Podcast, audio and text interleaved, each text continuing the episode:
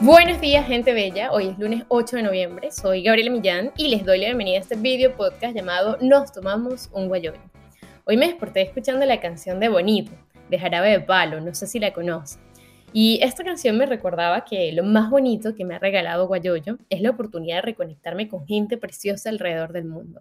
Mis amigos, los amigos de mis amigos, mi familia, los amigos de mi familia y de mis amigos, y que todos se han convertido en una comunidad preciosa que, que me inspiran y que me ayudan a, no sé, a, subirme el ánimo, a, a, despertarme con una sonrisa porque pues estamos viviendo.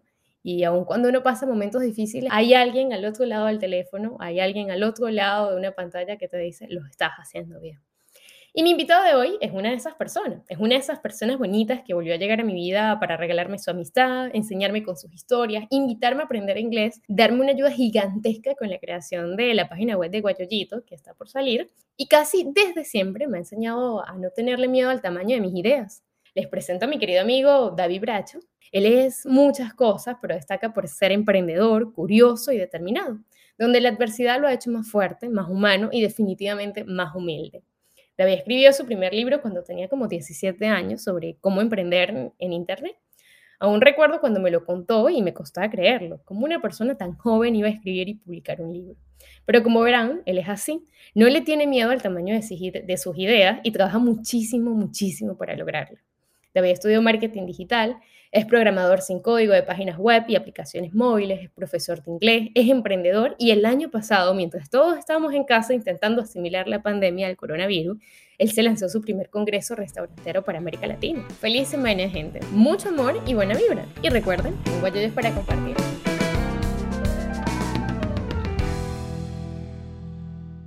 David Bracho, bienvenido a Nos Tomamos un Guayoyo. Finalmente, después de cinco veces que lo hemos reprogramado este Guayoyo, hoy se da a tus 7 de la mañana México, a mis 2 de la tarde Francia. Bienvenido. Muchas gracias, muchas gracias. ¿Cómo estás? Buenísimo, yo chévere. ¿Y tú? Pues bien, bien, bastante contento de estar por acá. Siempre he oído, no todos, pero bastante de tus podcasts y siempre me sentía como que contento por el hecho de, de estar en uno, ¿no? siempre me hizo bastante ilusión. Bueno, ya, ya son unos varios meses que ya hemos conversando, es más, incluso en la manera en cómo nos reconectamos fue gracias a Guayoyo.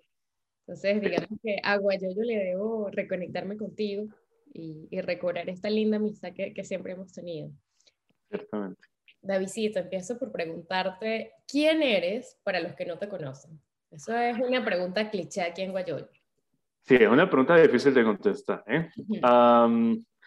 ¿Quién soy? Bueno, uh, pues soy David Bracho, soy oriundo de Santa Bárbara, de Barinas, al igual que tú. Y pues um, digamos que me considero alguien bastante arriesgado y aventurero en, en muchas cosas, ¿no? y pues, y pues sí, también soy bastante amante de la comida, por algo estoy cachetoncito, ¿no? también uh, soy, soy, una persona bastante amigable, soy, soy alguien a quien por lo general le gusta bastante hablar con las personas y demás. Aunque algunos a veces como que tengan la, idea ah, de que yo puedo llegar a ser callado, un poco serio y demás, pues la verdad es que he cambiado mucho eso. O sea, solía ser así en una época, pero pues me parece que últimamente me he logrado como abrir mucho también gracias a eso de ser migrante. esas cosas han ayudado muchísimo a que me abra también. Bueno, es que somos seres humanos, en constante evolución, en constante cambio. Y, mira, yo creo que si uno no cambia y si uno no es capaz de adaptarse, sencillamente es más doloroso, como todas las cosas que vienen te van a hacer sufrir más. Por eso hay que estar también abierto a cambiar. Y, y cambiar no es malo, yo creo que cambiar es una oportunidad preciosa para crecer y para aprender de, de muchas cosas. Exacto. David, te describes como arriesgado. ¿Cuál crees que fue el primer riesgo que tú tomaste en tu vida para, para definirte así? O, no sé, uno de esos riesgos que has tomado que crees que te han marcado la vida, ¿cuál ha sido? Dejar la universidad por emprender y que me fuera bien mal. Cuéntame de eso, cuéntame. Pues, pues bueno, mira, son errores que uno comete, ¿no?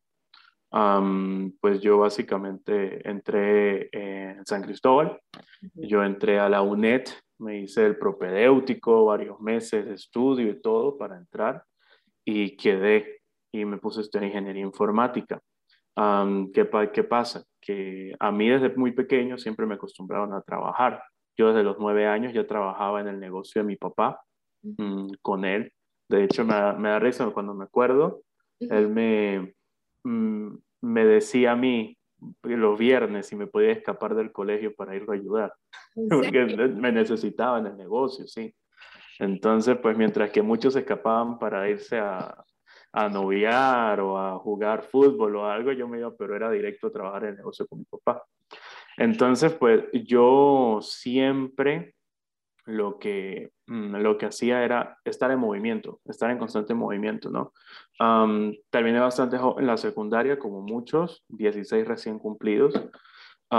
me tocó irme solo a San Cristóbal, estaba acostumbrado mucho al, al movimiento, al trajín, y pues me pone ingeniería informática y yo digo, oye, mira, mm, sé que esto genera mm, dinero, ¿ok? Hacer este tipo de proyectos, y pues me voy a poner a trabajar en eso, ¿no? Entonces el punto es que yo me puse a aprender mucho por cuenta propia, a hacer distintas cosas.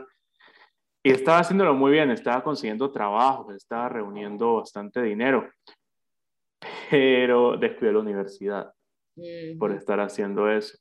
Entonces no me estaba yendo del todo bien y pues estaban también los paros sucediendo, fue por la época de 2014 cuando la marimba, que fueron ocho meses de paro en la UNED y, y, así, entonces pues no me fue del todo bien, para serte 100% honesto, ¿no?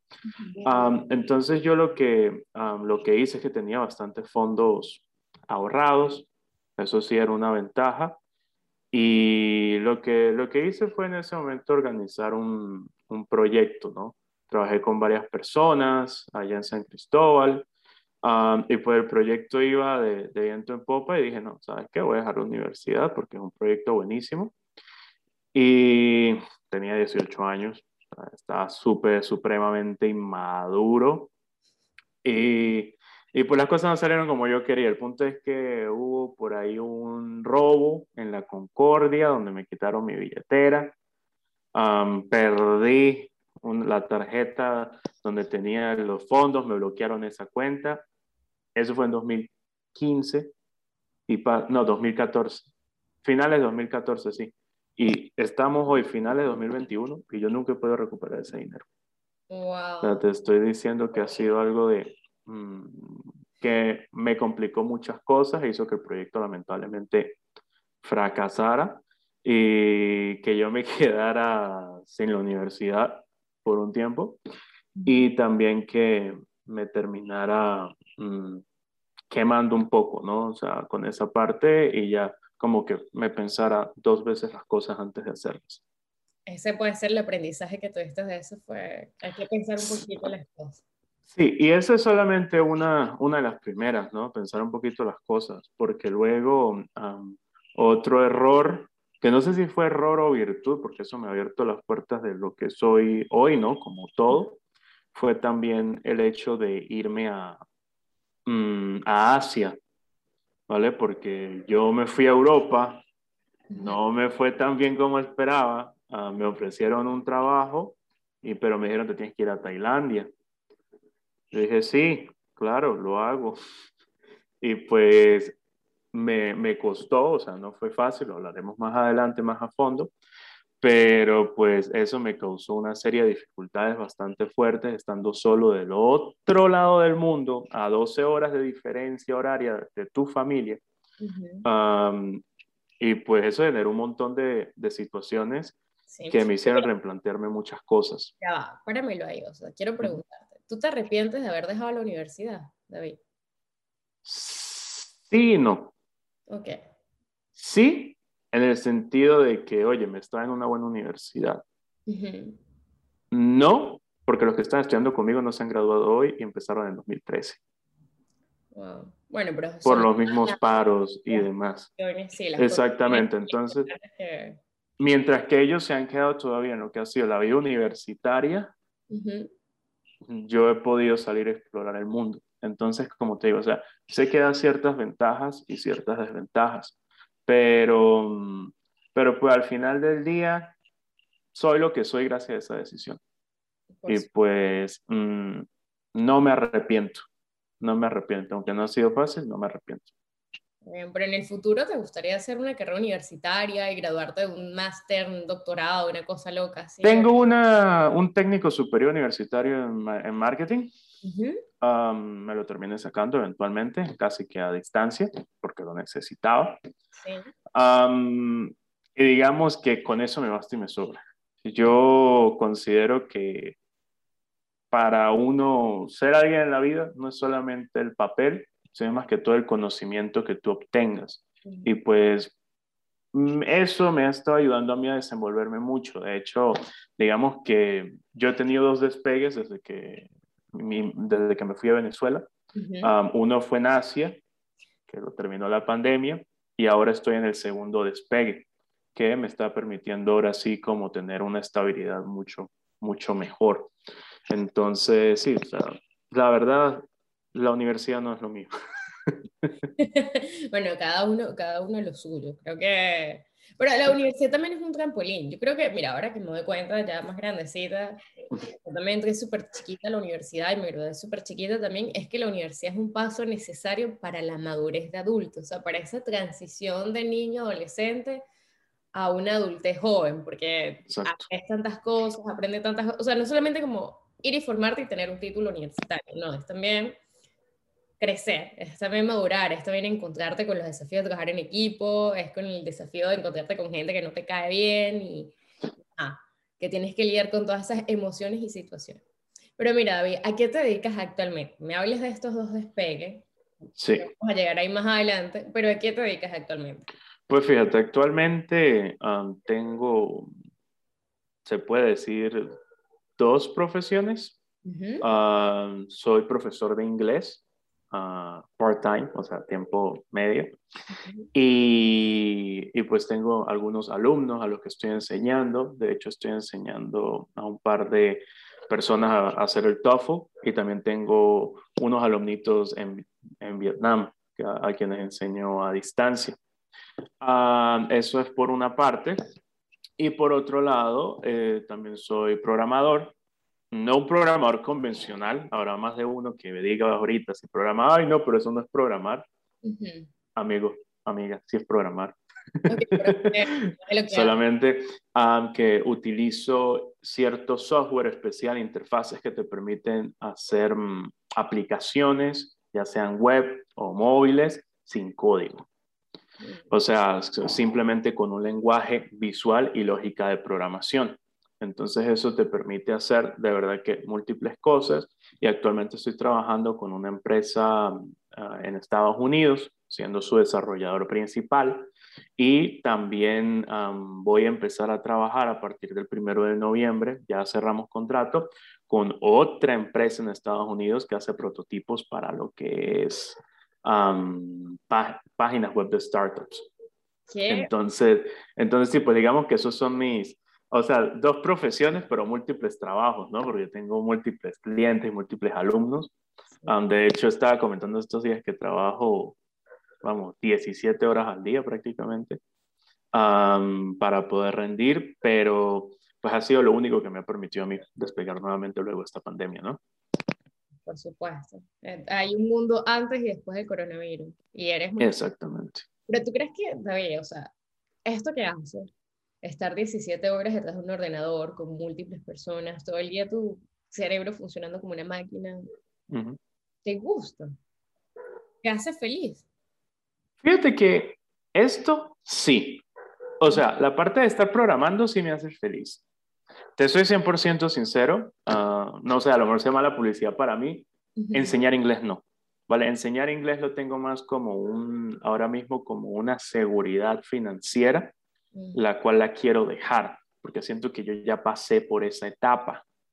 Vale, la vida es todo por medio de etapas, ¿no? Entonces, sí, o sea, si me lo dices, yo me pongo a programar y es como que, ah, mira, te voy a poner a hacer esto, se me activa el cerebro de una vez, pero ¿Qué pasa? Que yo soy más activo por la tarde-noche que por las mañanas. Entonces, yo empiezo a dar clases a partir de las 7 de la noche hasta las 10 de la noche. Entonces, cuando estoy así como que en mi boom creativo, de repente tengo que frenar todo porque tengo que enseñar. Y eso siempre como que me, me genera algo de molestia, ¿sabes? yo soy más de enseñar inglés en la mañana, pero a casi nadie le gusta aprender en la mañana. entonces, entonces sí, pues eso, digamos que es una de las cosas que no me hace feliz en este momento, enseñar por las noches. Quisiera solamente enseñar por las mañanas y ya poder dedicar el resto del día a, a programar. Pero ¿no crees que también esto es como un tabú, no? Decirse, bueno, soy más productivo en la noche, en la mañana, sencillamente que, no sé, no has cambiado el ritmo. Como, mira, por lo menos, yo toda mi vida dije, yo soy una persona nocturna. Para mí la noche es mi momento mágico de creación y de invención. Chanfle, o sea, empecé la maestría y llego tan cansada que mi momento de creación y innovación, o sea, eso, no, eso no llega, no llega. Claro. Pero últimamente empezó una nueva rutina que es pararme a las 6 de la mañana y, o sea, de 6 a 8 antes de irme a la universidad trabajo, o sea, envío emails, leo, hago esto, vengo, voy. David, me siento demasiado productiva, entonces ahora digo, bueno, no soy una morning person, porque no va a pasar, o sea, no, no, todavía no, pero el hecho de obligarme estas dos horas, mira, ya cuando son las 9 de la mañana, yo siento que ya he adelantado un montón de cosas de mi día. Ya. me he dado cuenta que quizás uno simplemente cambiar las rutinas, ¿no? Sí, no. Fíjate que tuve un cambio de rutina muy grande hace unos meses, en el que estuve trabajando en un call center durante poco más de dos meses y me tocaba despertarme 6 de la mañana y hacer todo, ¿no? Y las primeras tres horas estaba yo con mi cara de culo aquí, que no podía yo concentrarme ni nada y estuve así dos meses y dicen que para uno acostumbrarse se tardan tres semanas, 21 días. Sí. Mira, pasaron 60 y no. O sea, pero es que ahí tampoco te gustaba ese trabajo. No, lo odiaba a muerte. Ese lo dice. Eso también, o sea, cuando algo no te gusta, pues sencillamente muy difícil arrancar porque le tienes resistencia, porque no, o sea, no te gusta, menos que si fuera algo, trabajo que te gusta, o sea, si te tienes que levantar a las 7 de la mañana a programar porque es esa la hora que tienes, lo vas a hacer porque creo que es algo que te gusta mucho. Sí, sí, sí, la única ventaja que tengo yo es flexibilidad de horario, o sea, que yo, lo importante es que yo entregue las cosas a tiempo básicamente. No importa si yo empiezo a trabajar a las 7 o empiezo a trabajar a las 12, lo cual no está bien, eso sí lo acepto. Ah, de hecho, justamente estábamos comentando antes que dormí tres horas anoche, por eso tengo mi cara de zombie ahora mismo. porque sí, al final, o sea, cuando me da así como que ese boom creativo, intento callar mi mente y es algo de que me acuesto a dormir y puedo dar hasta vueltas en la cama hasta dos horas tratando de apagar a este señor que está acá porque no para de pensar. Claro. Entonces, sí, lo que pasa. Claro, es que es complicado cuando la, el cerebro no se detiene. Bueno, justamente sabes que en el guayo anterior hablaba con Katy y ella me dice, mira Gaby, ese cerebro que nosotros tenemos es la máquina más arrecha e increíble que el mundo, o sea, que el, un ser vivo tiene y es nosotros, o sea, nosotros tenemos ese cerebro. Y es verdad que apagarlo cuando él está súper activo es, complicado. Pero, Davidcito, ¿de dónde surge para ti este interés con la tecnología, con el desarrollo de páginas web, de aplicaciones? O sea, bueno, ahora sin código, que también eso de que sea sin código me hace preguntarme si no hace como la tarea también más sencilla y que quizás lo, no sé, nosotros que no, no sabemos de nada de esto, quizás nos aventuremos a crear cosas también y los deja a ustedes sin trabajo. O sea, ¿es eso posible? Correcto. Bueno, para contestar la primera parte, ¿no? Lo de la tecnología fíjate que yo lo de la tecnología se lo tengo que agradecer mucho a mi papá, para ser más específico. Resulta que yo lo más que sabía era de teléfonos, ¿no? Entonces, cuando yo estaba ya en cuarto año de bachillerato, ya, ya en el moral, estaba la moda de los BlackBerry. Todo el mundo tenía un BlackBerry. Y yo era como que, oye, mira, yo quiero un BlackBerry, yo quiero un BlackBerry, yo estaba todo el tiempo jodi, jodi, y yo quiero un BlackBerry. Y mi papá me dice, yo a ti no te voy a dar un BlackBerry, ni voy a dejar que te compres uno, porque como te dije, yo ya trabajaba de adolescente, yo tenía mi dinero, de hecho yo el teléfono que tenía era con mi dinero.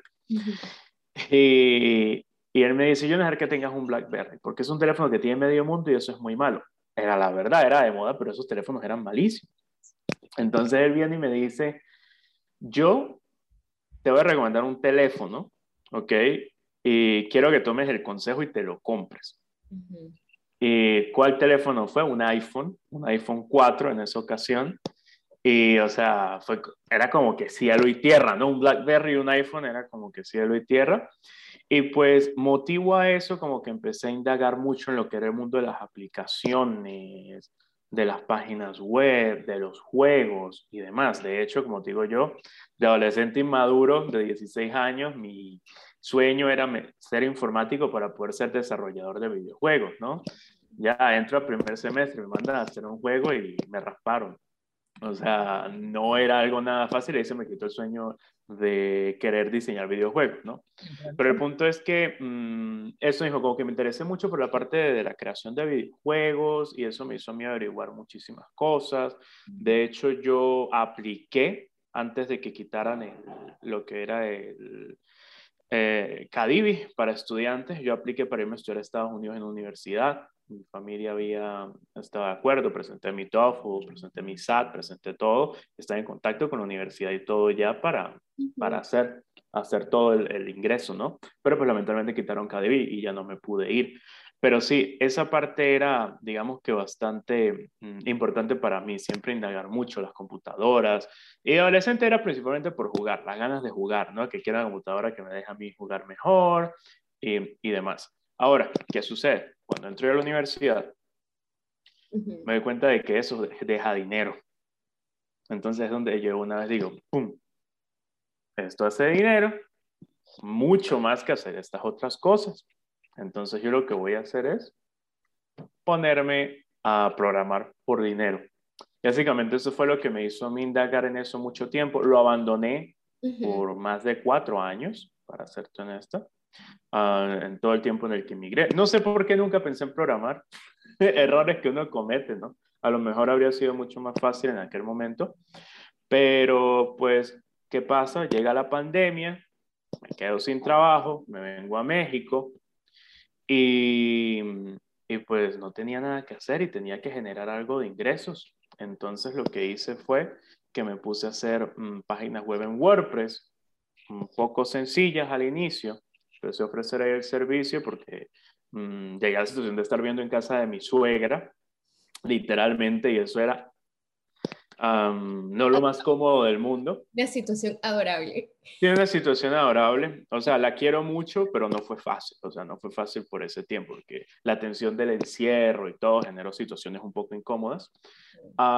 entonces, pues tenía que salirme de ahí como fuese. Y dije, oye, me voy a poner a hacer páginas web. Y por ahí me puse a hacer páginas web. Me salió un proyecto, ¿ok? De, una, ah, de un congreso mm, restaurantero y de ahí me salieron un par de clientes. Ese par de clientes, pues, me permitieron a mí crearme un portafolio, pero pues cuando estaba trabajando con ellos me di cuenta de que WordPress por sí solo no me funcionaba a mí para hacer lo que ellos requerían.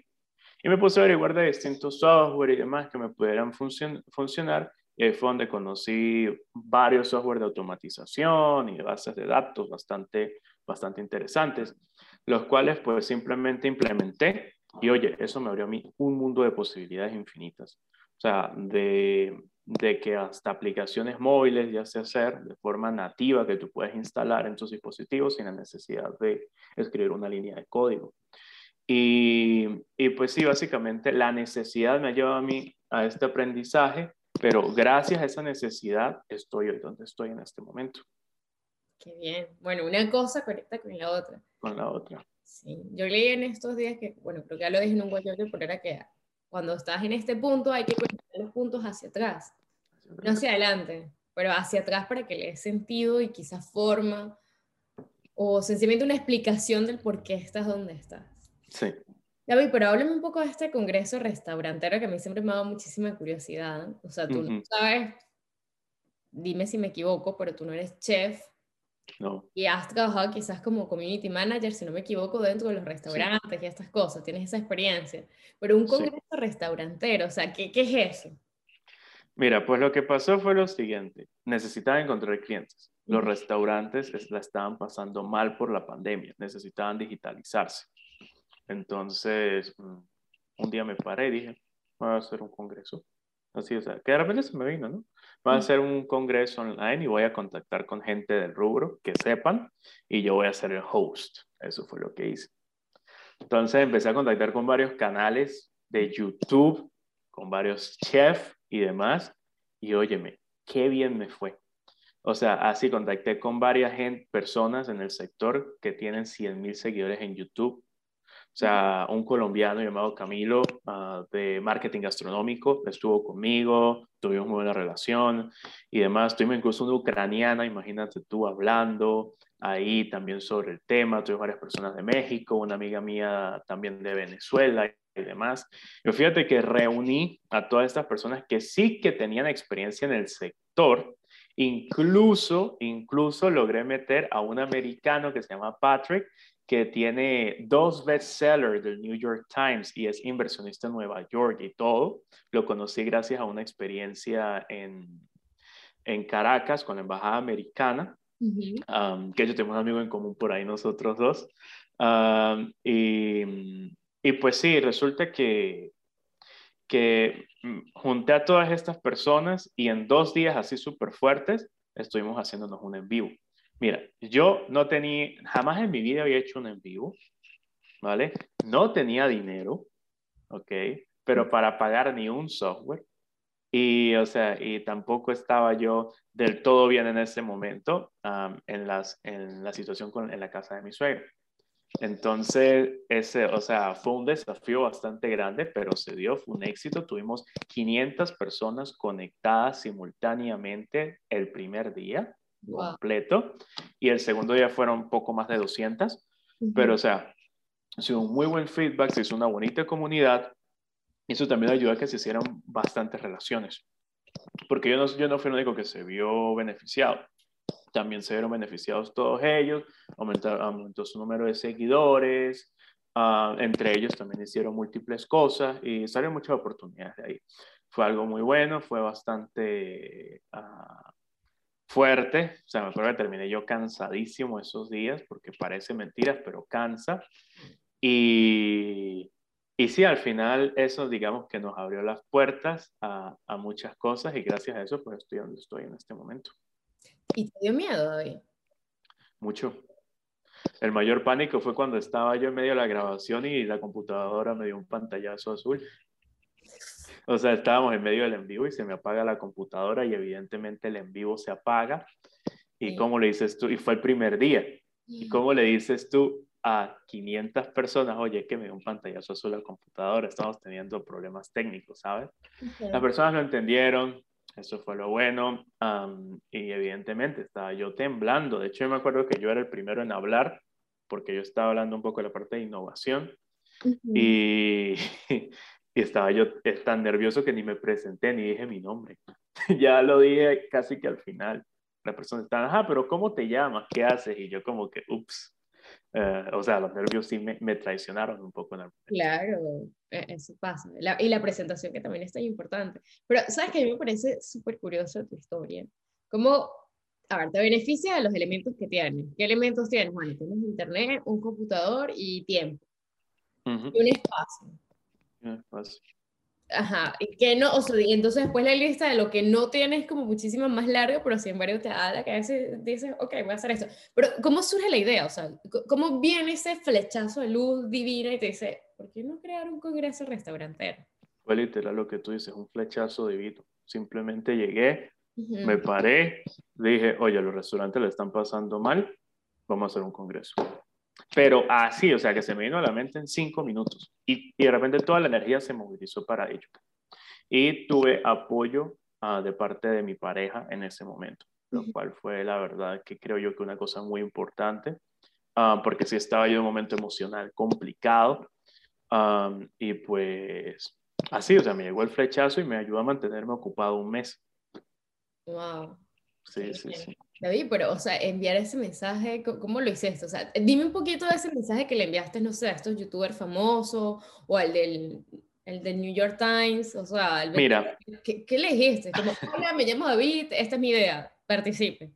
Exactamente. O sea, yo básicamente busqué canales de YouTube referentes e influencers referentes en el área que me pudieran ayudar. Me metí en su pestaña de información en el canal, saqué el correo electrónico, le escribí mensaje, o sea, tenía ya como que un tipo de afiche, una, una pequeña, un pequeño volante digital con la información, ¿no? E invitándolos a, a ellos a participar, ¿no? y pues fíjate que hubo muy buena, o sea, muy buena recepción de eso, tuve muy buena respuesta. Así, lo que más me, como lo que más me veo fue cuando me habló este hombre Camilo de marketing gastronómico.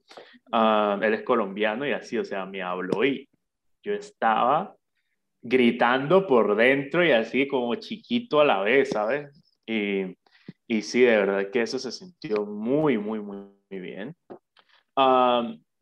y por ejemplo, con este, uh, con Patrick, yo lo, básicamente lo que hice fue que lo contacté por LinkedIn, uh, le dije, oye, mira, estoy pensando en esta parte, uh, probablemente tengamos personas que están en los Estados Unidos, ¿ok? Tú eres inversionista, uh, hay ciertos modelos de negocios restauranteros que son buenos y no, sé que tienes algunas inversiones en el sector de alimentación, entonces, ¿por qué no nos ayudas un poco um, a comentarle a las personas qué es exactamente uh, lo que está pasando en Estados Unidos con la pandemia, los restaurantes, con el sector, en qué deberían invertir y en qué no deberían invertir. Le encantó la idea, me dijo así, mira David, vamos a hacerlo, vamos a hacerlo. Y, y sí, o sea, fue verdad contactar y también con mucha humildad. Eso fue una cosa, o sea, que de verdad que el momento en el que contacté fue así como que de corazón, por supuesto, hubo personas a las que contacté que me estaban cobrando hasta 5 mil euros por dar una hora de charla. ¡Wow! Y era como que, mira, no tengo yo ni 10 dólares, ya voy a venir yo a ti aparte 5 mil euros, ¿sabes? Pero, pero, o sea, el resto sí aceptó de forma 100% gratuita. De hecho, mexicano llamado David, también un tocayo mío, muy simpático, él habló ahí del asunto y me dijo, no, mira, nosotros acá debemos ser como reggaetoneros. Los reggaetoneros colaboran en todo, nosotros tenemos que hacer lo mismo porque si no, los afectados somos nosotros.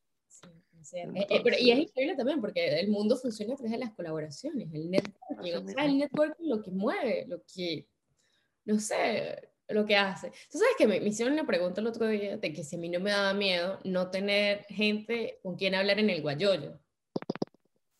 Y te lo juro que mi cabeza quedó así como blanca y le dije, pero ya va, o sea, ¿por qué tengo que tener miedo si la verdad mis amigos tienen amigos y los amigos de mis amigos tienen amigos y todo el mundo tiene amigos? O sea... Todo el mundo tiene amigos. Y además a quien no le gusta un guayo, pues a quien no le gusta charlar y, y, echar cuentos ahí de su vida. Exactamente. Sí, David, ¿y hay una oportunidad de que se vuelva a crear un segundo encuentro, un segundo congreso restaurantero? ¿O ya es como que pasaste de nivel, quieres hacer otra cosa? En este momento no. O sea, me fue bien, pero el sector restaurantero es un sector muy difícil. Los clientes son muy difíciles y más aún en el sector latinoamericano.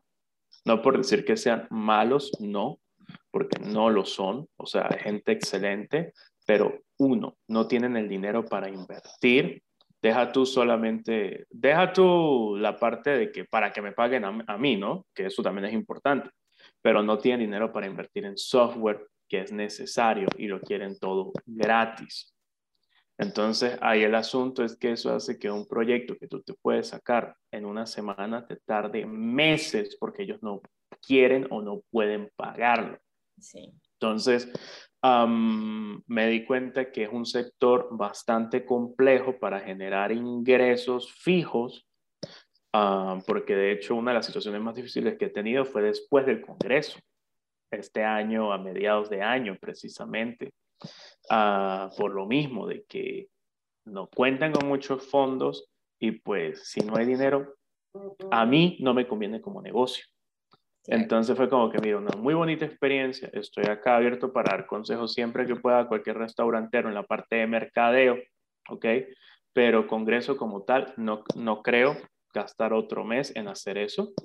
Ah, me quiero ahora sí dedicar así tiempo completo a lo que es el desarrollo y lo que sí me atrevería yo sería crear como, y que tengo el proyecto de crearme una escuela de desarrollo en español para aplicaciones sin código, porque todo está en inglés.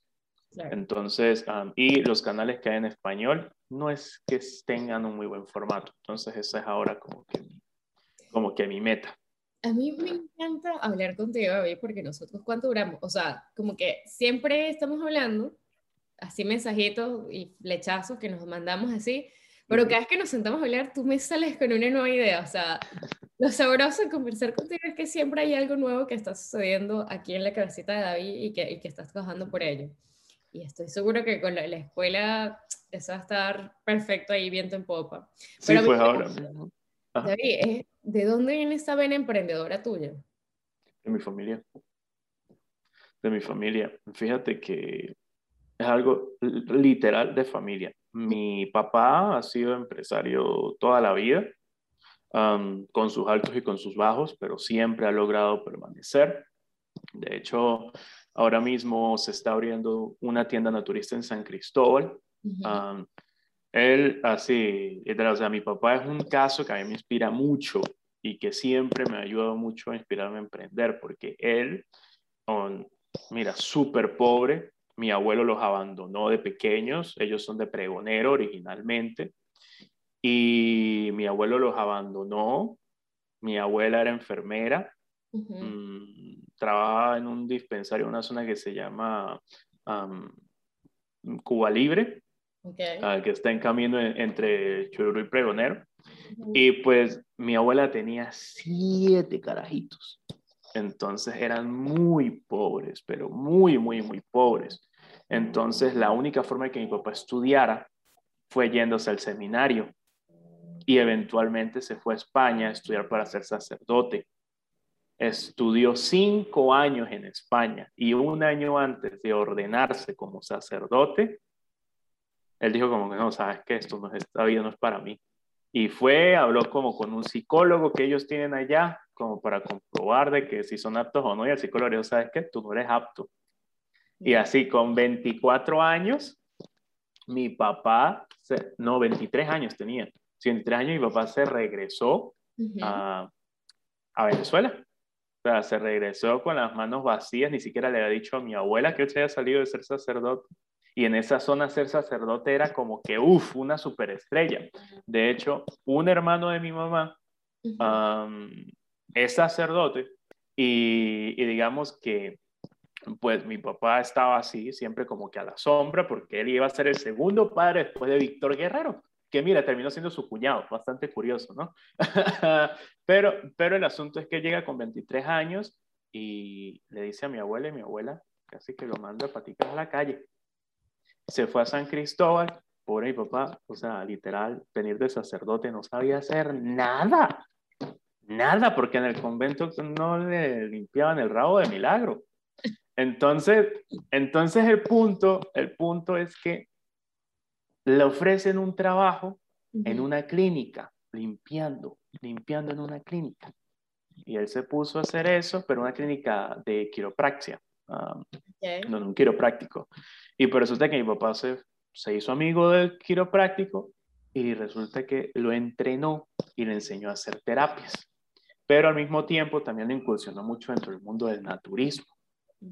Y eso hizo que mi papá se moviera y se moviera y se moviera hasta que de repente, eso, eso era en San Cristóbal, hasta que de repente le sale la oportunidad de irse a Santa Bárbara porque una amiga de él le estaba vendiendo una tienda naturista. Y esa tienda naturista se mantiene hoy en día en Santa Bárbara. Entonces él nunca se ha rendido y siempre ha sido una persona que a mí desde pequeño me motivó mucho y me dijo, David, yo te estoy entrenando a ti para que tú seas empresario, no empleado siempre me dijo eso y siempre, y de hecho... ¿Crees que eso no te genera también una carga así como grande o nunca lo has visto así? O sea, de, de, de la responsabilidad, por lo menos si el niñito ya está trabajando, o sea, ¿no crees que una parte allí de, de, de infancia, de niño que te faltó por vivir, o por lo menos el hecho de que siempre está esta historia de tus papás que te inspira y dices, bueno, tengo que ser mejor que esto, o, o sea, No sé. ¿Eso no te mete presión? No, fíjate que no. De hecho, me mete mucha, como, más que presión, me mete con mucha energía para seguir haciendo las cosas. Porque si una cosa tengo yo con mi papá es una muy buena relación, con mis dos papás, con mi mamá puedo pelear bastante a veces, ¿no? Con mi papá sí es verdad que casi nunca. Y una cosa que él siempre me dice a mí, que siempre me motiva mucho, es que está muy orgulloso de mí. Mm. Entonces, de hecho, ahora mismo mm, que estoy yo con estos, con estos clientes y demás, mi papá es el hombre más feliz del mundo. O sea, sí, porque ve que estoy surgiendo bien y siempre me motiva mucho, pero no, nunca ha sido como presión, siempre ha sido más como una motivación ahí. Qué lindo, ¿no? Bueno, y sí, y es una inspiración bonita, o sea, toda esta historia preciosa que nos acabas de contar y también de, sabes, tú te describiste como arriesgado, pero creo que tu papá también es otro arriesgado en esa familia, ¿no? Que siempre va como allí con la constancia y la determinación de que algo mejor está por llegar. Y no solo mi papá, también mi mamá y su familia. Pero, por ejemplo, por el lado de mi papá, mi papá es el único emprendedor de su familia, ¿sabes? El resto no les ha ido muy bien. Pero por el lado de mi mamá, esa gente es súper exitosa, con negocios. De hecho, ellos tienen casi que la mitad del mercado del plástico en el estado Táchira. Una tía también tiene un negocio de repostería súper um, famoso allá en Barrio Obrero. Y entonces, o sea, digamos que verlos, a todos ellos hacer eso también me ha motivado a mí mucho, mucho con eso. Y que yo estaba muy al lado de ellos en San Cristóbal también cuando estaba viviendo allá. Qué lindo. Eh, no, me encanta, me encantan esos casos cuando uno busca inspiración en, en las personas que tienen propio. David, pero ¿cómo surge esta idea de emigrar? ¿Cómo llegas a Tailandia, Singapur y todo esto? Mira, es, es, una historia. ¿Por qué? Porque como todo, al igual que en la, que en la historia del Congreso, me llegó un flechazo así. O sea, mira, estaba yo enseñando en una academia llamada Ingeniería Digital allá en, en San Cristóbal. de hecho, me está yendo bastante bien porque estaba enseñando un curso de Community Manager. De hecho, había llenado en dos ocasiones el Salón del Barata completo para, para dar estas clases y, y, y, en más de una ocasión estaba dándolo también a grupos pequeños, ¿no? Incluso llegué a darle clases a un grupo de profesores de la UNED, imagínate tú. Entonces, pues, está yendo bastante bien pero es que yo estaba viviendo en una zona muy peligrosa, eh, que era la unidad vecinal. Entonces mucha gente dirá, pero la unidad vecinal es tranquila, es muy sola y estamos justamente al lado de lo que es el barrio La Castra. Y como la unidad vecinal la gente es clase media, entonces todos los malandros de la zona de La Castra nos tenían pero atormentados, robándonos todo el tiempo. Entonces, ¿qué pasa? Me voy yo bajando del autobús a media calle de mi casa, un motorizado me sigue y me roba. No era la primera vez que pasaba, ya era como la quinta. Yo vengo y digo, ¿sabes qué? Yo me voy de esta vaina. Yo no me voy a aguantar más esto. O sea, me está yendo bien, sí, pero ¿de qué me sirve ir bien si me van a estar robando a cada rato? Entonces, yo simplemente vengo, agarro y digo, tengo dos primos en el extranjero. Tenía dos primos en el momento. Una que vivía en Italia y otro que vivía en Francia. Y mi primo en Italia, oye, mira, ¿cómo estás? Y, y, hablamos y todo chévere y tal, le pregunté cómo estaba Italia y ya. Y así, no le dije a ella, oye, me voy, ¿no? Sino que simplemente llegué, busqué cómo era irse a Italia y dije, ¿sabes qué? Me voy a Italia. Y llegué y le dije a mis papás, oigan, me voy. Si me ayudan bien, si no también. Pero me voy. Yo aquí no hago nada. Y pues me dijeron que sí, que, que estaba bien, que me apoyaban con todo el dolor del mundo, claro está, ¿no? Y, y pues unos ahorritos que yo tenía, más otros ahorritos que ellos tenían, pues me compré boletos, reuní y me fui. Me fui para allá. Llego a Italia y pues a mí, uno viviendo en Santa Bárbara o en esa zona de Venezuela, vive muy en el pasado. Entonces, para mí la única forma de encontrar un empleo era imprimir un currículum e ir y dejarlo en las oficinas. Entonces, ¿yo qué hago? Yo con mi poco italiano que hablaba, porque si estuve estudiando unos meses antes de irme, yo me iba a los lugares, daba mi currículum y todo, pero a ver, estaba bien chamito, yo tenía 20 años apenas, y no tenían casi experiencia laboral. Entonces, claro, en Italia se gradúan de la secundaria a los 21 y yo llegué ya con 20 y que, oiga, denme trabajo. Entonces, me fue mal. El punto es que no encontré empleo y para mantenerme ocupado, lo que yo hice fue que, como te comenté, yo tuve, estuve en un evento en Caracas de la Embajada Americana en un espacio de coworking que se llama Impact Hub. Entonces yo lo que hice fue que mm, sabía el Impact Hub, que había uno en Milán, que fue donde yo llegué, y me acerqué a ellos y les dije como que, me estoy buscando empleo. ¿Okay? Y me dijeron, oye, acá nosotros no tenemos empleo para ti en este momento porque necesitamos que hables italiano pero sí que tenemos en este momento una oportunidad para que los que nos ayuden una vez por semana tienen acceso gratuito a las instalaciones para que hagas networking y aquí consigas empleo con alguna de las empresas que están. Acepté. El punto es que se supone que una vez a la semana, terminaba ayudando todos los días porque me aburría, para serte honesto. Entonces, así me volví como que la mascota de medio mundo, ¿no? Como que David esto, David aquello, ¿no? Entonces, entonces, pero yo feliz porque la gente me empezó a agarrar a precio. Y hice varios amigos y ahí me salió la oportunidad laboral, que era precisamente en la empresa del papá de una de las amigas que hice. Entonces, ah, él tenía una empresa de lo que, de lo que era inmobiliarias, una empresa de diseño de interiores de lujo, precisamente. Y pues me dijo, oye, mira, yo te puedo dar empleo, estoy buscando a alguien como tú, tienes buena energía y demás, tienes buena presentación, tienes buen inglés, que eso es muy importante. Yo le dije, ok, vamos a hacerlo. Me puse a trabajar con él, estuve poco más de mes y medio, de hecho me quedé ilegal en Italia un tiempo. O sea, si te vas a hacer, se me venció la visa, estuve ahí un tiempo.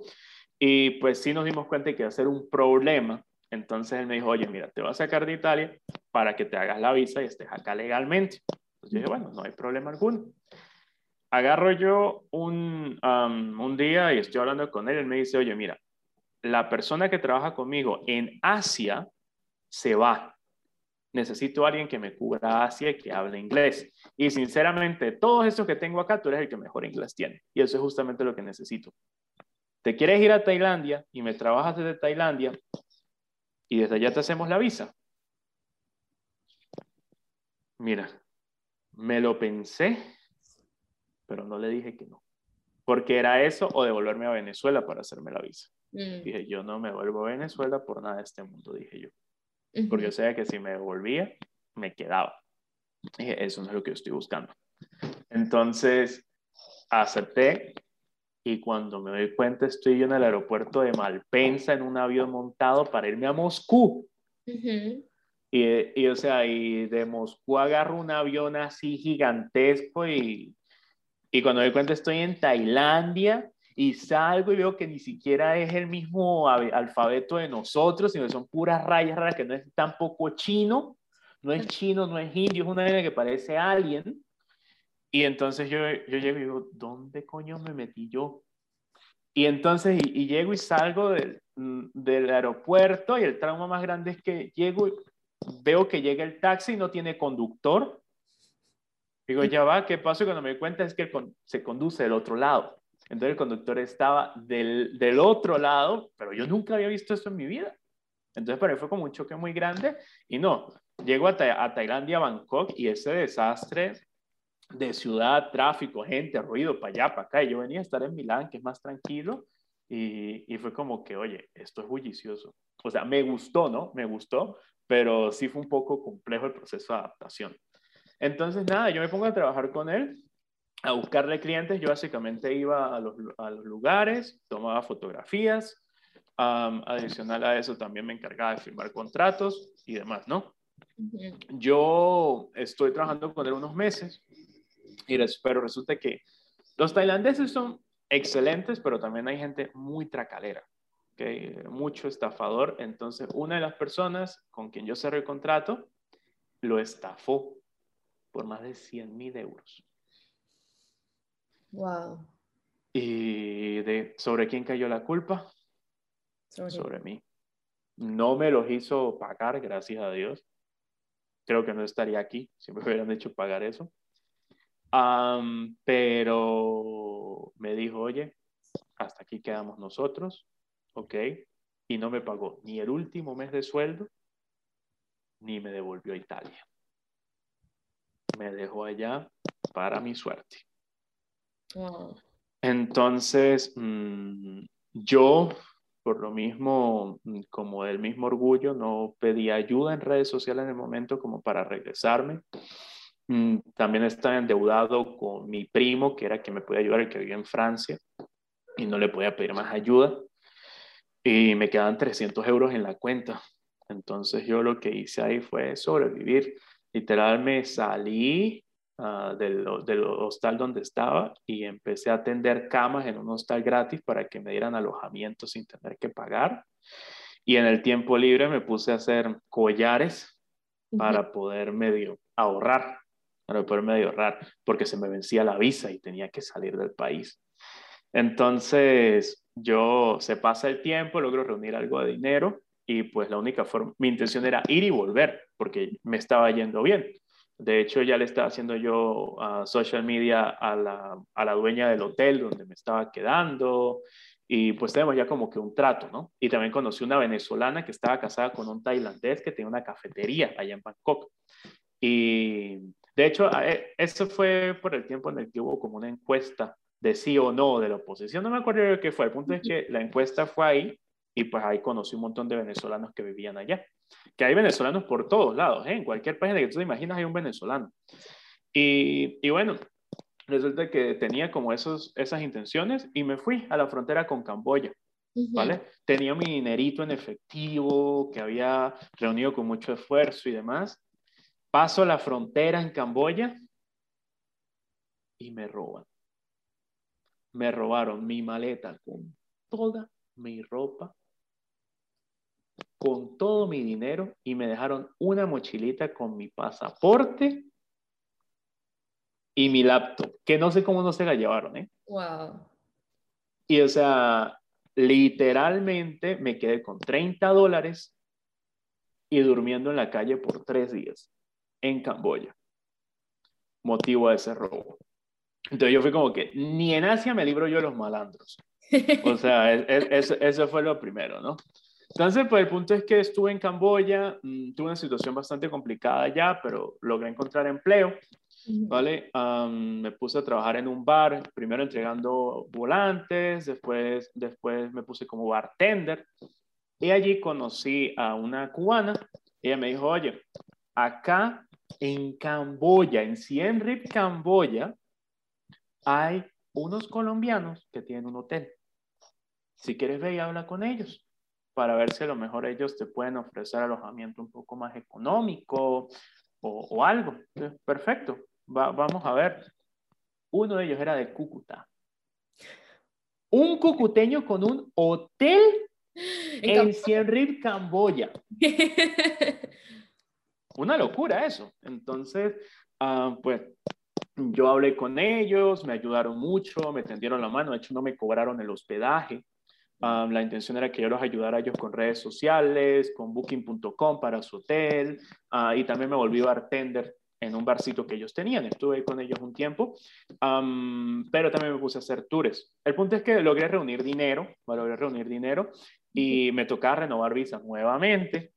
Me voy, a, a Malasia a renovar, el, a renovar la visa, pero no podía volver a Camboya porque se me vencía el pasaporte.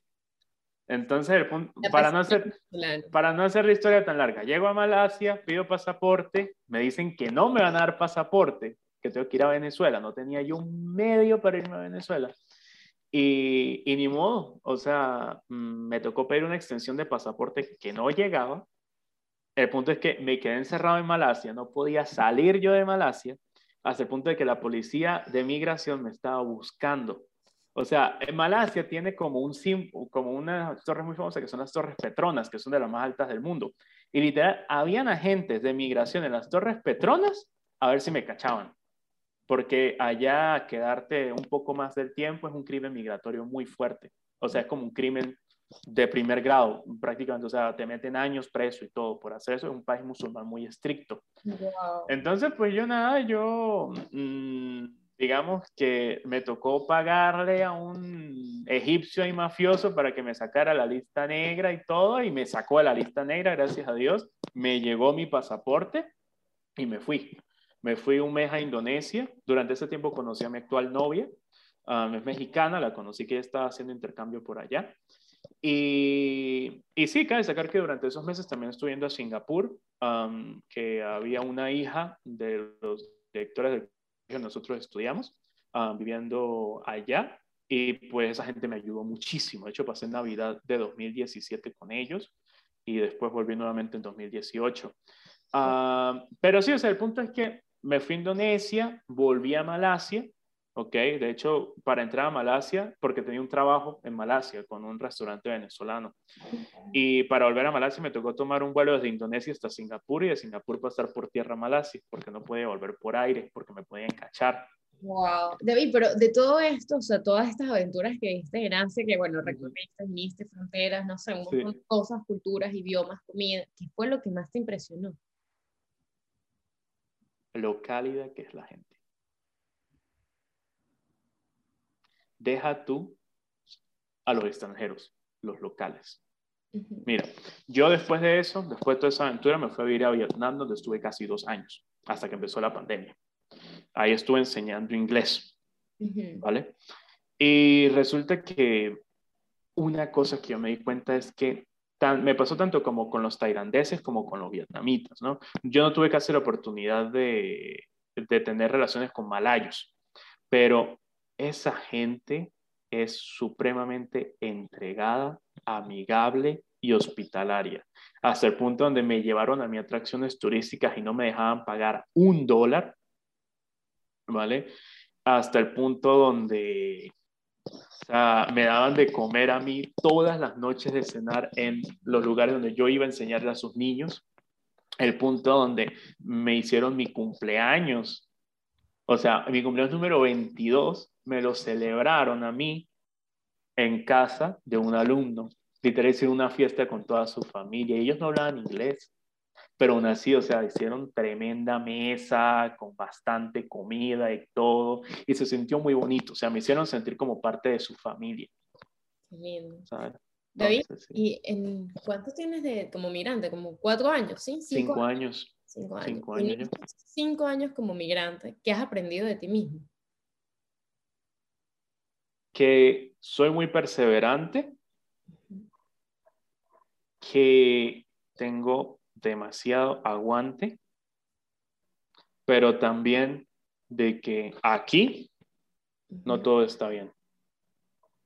Por múltiples cosas, viene desde cosas de la infancia hasta cosas que la misma migración trae. Mm. Pero que sí son ciertos, mm, ciertos detalles que digo, oye, no estoy del todo bien, ¿vale? Y está bien aceptarlo está bien aceptarlo, o sea, no está nada mal, porque a veces eso es como mucho tabú. Pero... que no está bien, ¿a qué te refieres? Siempre he sufrido con mucha ansiedad, ¿vale? Y también últimamente, más que todo, ya que estoy trabajando con clientes americanos, um, me está dando mucho como el síndrome del impostor por lo mismo, de errores del pasado que he cometido, ¿no? Como que... Y a veces también mucho miedo como a hablar, a expresarme, ¿no? Ah, pero, pero sabes que creo que eso me ayuda a saber cómo soy yo muchísimo y me ha, dado me, me, ha ayudado a darme cuenta del, del hombre que soy, ¿vale? De que soy alguien que por muchas adversidades que le ponga, no se va a rendir. Yo creo que eso es muy importante, David. Hace rato hablas también de la humildad y ahora que hables con el reconocimiento de uno mismo, de mirarse en el espejo, o de, ¿sabes? Estar consciente de lo bueno y de, también de lo que está internamente dentro de ti, creo que eso es lo más importante. Y creo que eso, lo que acabas de decir, es lo que te permite ser también quien eres y la persona maravillosa que eres. Y querido, no sufras el síndrome del impostor porque eres muy bueno en lo que haces. Y si no lo sabes aún, lo vas a aprender. yo creo que todos tenemos el síndrome del impostor, la verdad. Sí. Todos sufrimos por ese proceso. Lo único es que mucha gente no sabe que se llama así y nos da mucho miedo también decirlo. Decirlo, claro. Decirlo. Davidcito, para cerrar este guayoyo que está buenísimo, y yo creo que yo necesitaría como 50 guayoyos contigo para que me echaras todas las historias y los cuentos que viste en, en, Asia y ahora en México y todas las cosas que estás viviendo y que estás haciendo. Pero quiero preguntarte, ¿cuál es tu propósito en la vida? ¿Y qué te mueve en este momento? ¿Qué te está moviendo? Mira, mi propósito en la vida, ¿ok? Creo que va a sonar muy genérico, ¿vale? Es ser feliz.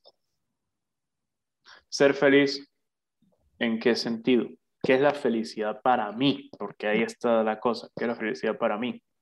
Poder viajar donde quiera, cuando quiera, sin limitaciones, ¿ok? Pero también tener, por ejemplo, a lo mejor mi buena casa cerca de la playa, de poder también sacar a mis papás de viaje y demás, porque una cosa que sí me doy yo cuenta es que yo no soy alguien que esté en un solo lugar, yo no sirvo para estar en un solo lugar, ¿no? Entonces, como ese arraigo no lo tengo y, y de verdad que ese es mi sueño principal, o sea, ser feliz en ese sentido, en el sentido de tener una limitación al momento de yo viajar en cualquier momento. Qué bonito. ¿Y qué te mueve? ¿Qué te está moviendo en este momento? El amor. Mm. Por mi familia, por mi pareja y propio. No hay otra cosa que me esté moviendo más que eso.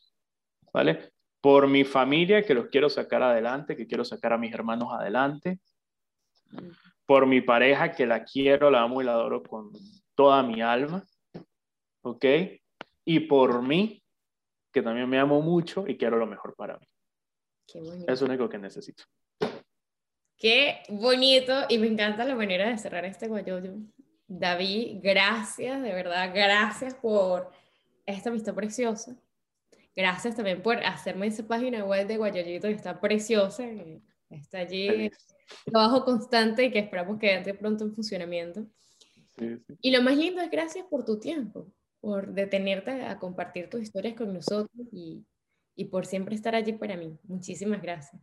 Gracias a ti, Gaby. De verdad que un placer estar aquí con todos y pues bueno, esperemos seguir en contacto siempre. Esto fue Nos Tomamos un Guayoyo, música original de Marquina Music. Soy Gabriela Millán y nos escuchamos en un próximo Guayoyo. No olvides seguirme en Instagram como Gabriela Millán R. Hasta luego y gracias por este Guayoyo.